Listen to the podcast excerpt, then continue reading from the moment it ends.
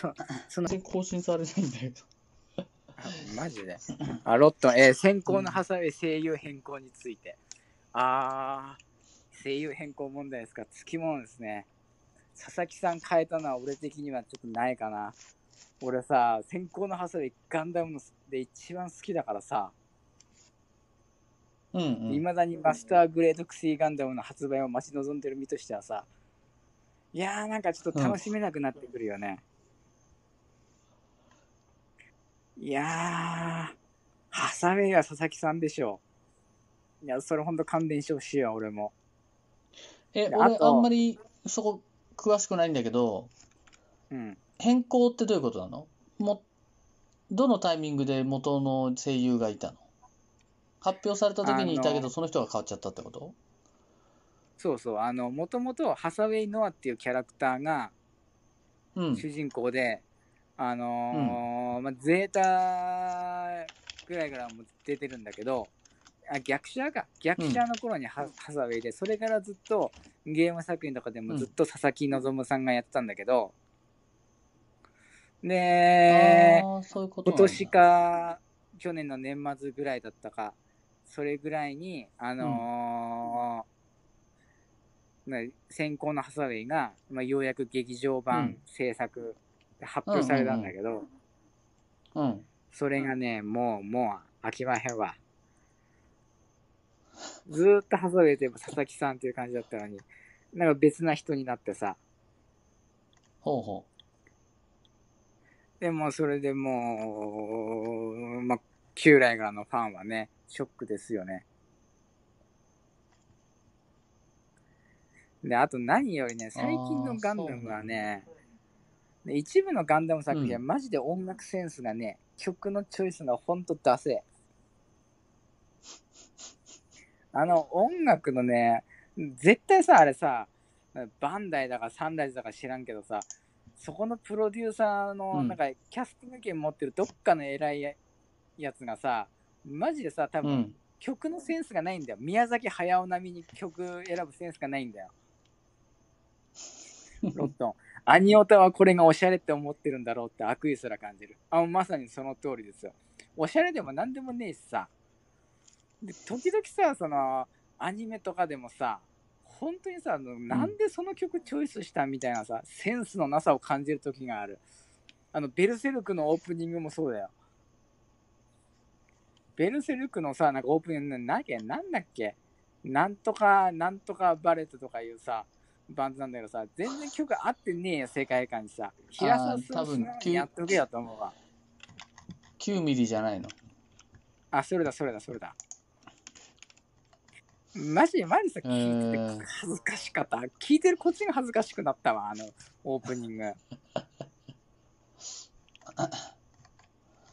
なんか今日、あの、ニュース見たら、うん、米津玄師の新作が平沢進と国事とかって書いてあったけど。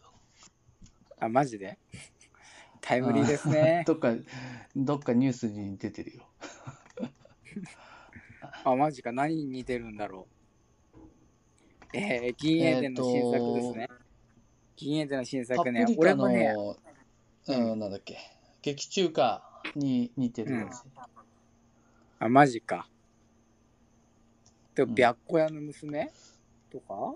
パレードとか？あの辺かな？でも結局さ、あの、うん、俺が知ってる知識だと盗作って、まあ音楽、音楽の盗作って、あの、メロディー、メロディー以外さ、そんな別にないんだよね。まあ編曲も多少あるけど、うん。メロディーが多分一番メインだから、メロディーが似てなかったら盗作とは言えないんだよね。雰囲気がめちゃめちゃ似ててもね。あ似てるのは、何？歌詞、歌詞が似てるの？うん。いや、なんか、ぜ、なんか世界観が似てるらしいよ。世界観って言い方があってとか知んないけど。いや、それ言ったら、それ言ったらしょうがなくない？それ言うのはかわいそうでしょ、そこは。うん。世界観が似てるってね、それはしょうがないよ、平昔なんかあの、もうふ、そうね。そそりゃそうだよ。平沢師匠の影響力は、そりゃ、凄まじいものがありますから。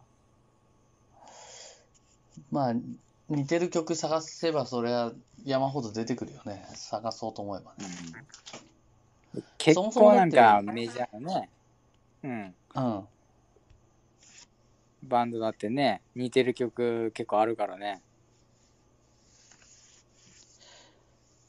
まあ、どっちかというと、平沢さんの、平沢さんの雰囲気に似てるっていうのは、まあ、どっちかというと褒め言葉のような気もするけどね。あの、言ってる側はね。で、それを言ってる、それで盛り上がって、あの、見出しで、盗作、まあ、盗作までは多分言ってないんだけど、パクリか、みたいに、釣り、うん。釣りに行くのは、まあ、まあ、そうなる、そうなっちゃうよね、と思うよね。なんか、釣りに行くための言言葉をつけられちゃうっていうか。うん。うん。まあでもそんなに、まあ問題にはならないと思いますけどね。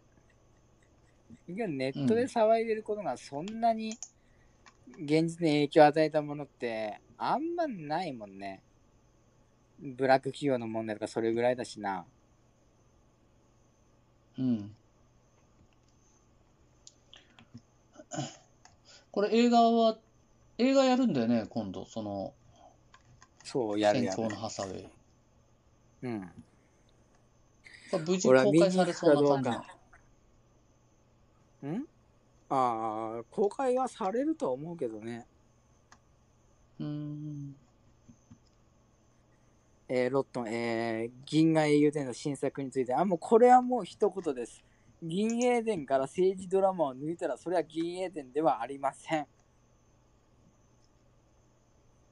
で、その後、コロナ後の消費増税について。ああ、むしろそれ、ロットンの方が詳しいんじゃねと思うけど、まあ、良くなることはないよね。あんま良くなることはないと思うんだけどね。増税も、するんじゃない？今までのあれだったら。まあ、ほんとクソだなと思いますよ、本当に。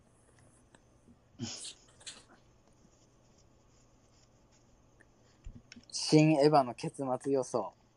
えーとね、庵野が、多分また病気を起こして、途中で投げ出して、今度こそソース感。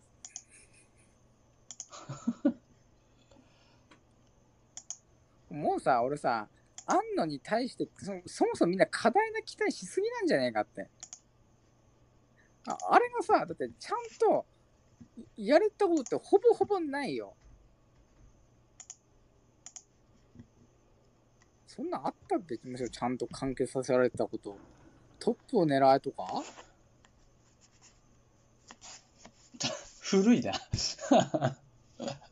そんなもんじゃない？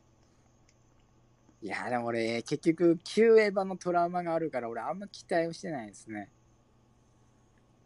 トップ、トップを狙いぐらいゴジラは、うんゴジラは一応まとまったんじゃないの？まあ、ゴジラはね。あ、でもなんかほら、あれで結局人の作品だからさ、うんうん。東映のものじゃん、あ、東宝、東宝のものじゃん、言うたら。えー、Q 見たときに庵野監督がまた病気になっちゃったのかと思いました。えー全くその通りです。俺も全く同じ感想を抱きましたね。あれ、また病気だよ、あれ。背筋主義になっている。あー、どうどうなんだろうね。いや、だからね、多分ね、歯をね、褒めすぎたから良くないんじゃないのあれ。うん。ね結構ね、な、なんだろうね。あのー、大体、最後のあの、旧劇場版の時で、みんなあのさ、ようあれで、あれ見た後にずっとそれまでエヴァ、エヴァ、エヴァって、よく言えるわって思うわ、みんな。なんでそれ言えるの？普通だったらあそこで切るじゃん。そもそも。旧劇場版見て。そう。あのラストでさ、うん。いや、俺の中では、あそこで終わったよ、エヴァはもう。あはあ、うんそうですか、みたいな。えーパチンコと細々したコラボ。ああ、未だにあるよね。エヴァどうなんや、今。で、正直な話、その、今、エヴァンゲリオンって時代なのかなっていう気もするけどね。別に世紀末でもないしさ。だからあの時代ってさ、ほら、うん、かにさ、なんかこう、世紀末的な空気が漂ったじゃん、あの時代。うん。で、その、あの時にさ、あの、なんだっけ、ほんあの空気感にすごい合ってたからさ、なんか時代的なものだったような気もするけどさ、まあどっかで世界は終わるのかな、みたいな空気があったわけじゃん、あの時代って。うんうん。でも今の時代ってなんかさ、あ、なんかこんなことがあっても、なんかどっかでまたずっと続いてくんだ、みたいなさ、そんな時代じゃん、今逆に。こんなクソみたいな日常がこれからも続いていくのか、みたいな、その苦しさじゃん。なんかエヴァと合うのかなーっていう気もするけどね。えーひよこさん、えーこんばんは。確かにエヴァはテレビ放送版の最終話見て、これで終わりと思いました。うん、僕もそうですよね。エヴァのね、最終回もあれもひどかったですね。多分あそこで切る人は切ったんじゃないですか。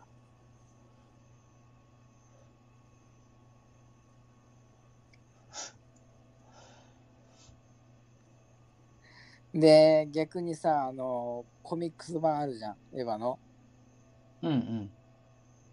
貞本先生のあのコミックス版。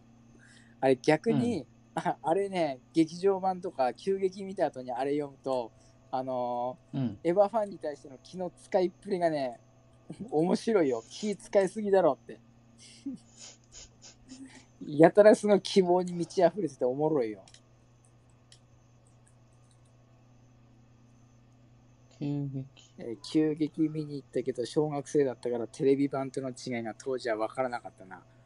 あー、それもそうやね。俺も、そんなでもないかな。なんか途中でなんか中だれにして俺も眠りそうになったな。すごいね。しかも、小学生で急激を見に行ってるんだ。そうね、そういう世代やね。あの時代は。あまあ、そうね、俺はなんか王道の熱い作品が見たい気もするけどね。あ。うん。で、あとね、そういえば、これからの話を多少したい